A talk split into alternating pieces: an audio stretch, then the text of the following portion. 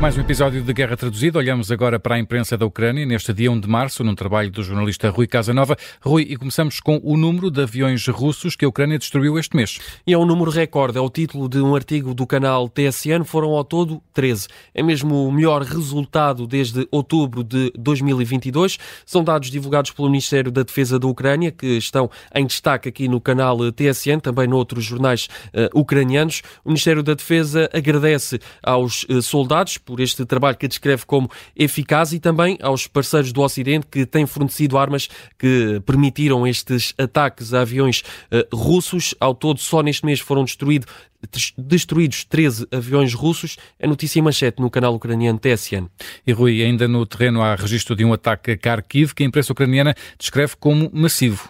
Sim, um ataque à região de Vovchansk, em Kharkiv. Pelo menos um homem ficou ferido. São dados da polícia de Kharkiv, citados aqui pelo jornal RBK Ucrânia. As autoridades explicam que ocorreram nas últimas horas pelo menos 30 explosões, 30 ataques da Rússia um, este, território ucraniano. Um, os ataques começaram pelas 11 da manhã, hora local. Uh, há registro de vários uh, edifícios residenciais danificados. O jornal RBK divulga várias imagens da destruição. Vemos, por exemplo, logo em destaque um prédio completamente destruído na sequência deste ataque da Rússia a Vovchansk, em Kharkiv. Pelo menos um homem ficou ferido. Hum, e há outra notícia muito em destaque na imprensa ucraniana. Rui, as forças de Kiev destruíram um míssil KH-59. Sim, é uma notícia hum, com muitos poucos minutos, mas que está em grande destaque na imprensa ucraniana. Por exemplo, no jornal Pravda, falamos da destruição de um míssil aéreo guiado modelo KH-59. Foi destruído na região de Dnipropetrovsk. É o que indicam as autoridades ucranianas numa publicação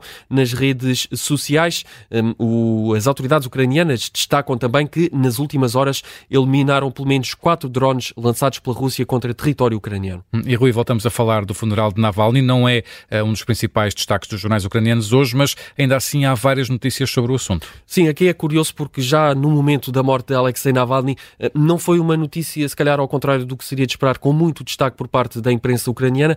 O mesmo volta de certa forma a repetir-se hoje no dia em que ocorre o funeral. A imprensa ucraniana fala sobre, sobre o funeral, tem, a, encontramos aqui algumas notícias notícias em vários jornais, mas não é um assunto com muito hum. destaque. Um, o jornal Kiev Independent escreve apenas que o funeral decorreu nas últimas horas numa igreja em Moscovo. Uh, adianta o que já falámos há pouco no, no episódio anterior de Guerra Traduzida, que Navalny foi enterrado no cemitério uh, Borisov e que o cortejo fúnebre foi acompanhado por centenas de pessoas que gritaram o nome de Navalny em homenagem e solidariedade para com o principal opositor do regime russo e também chamaram Vladimir Putin de assassino. Vamos aqui ouvir estes momentos em fundo.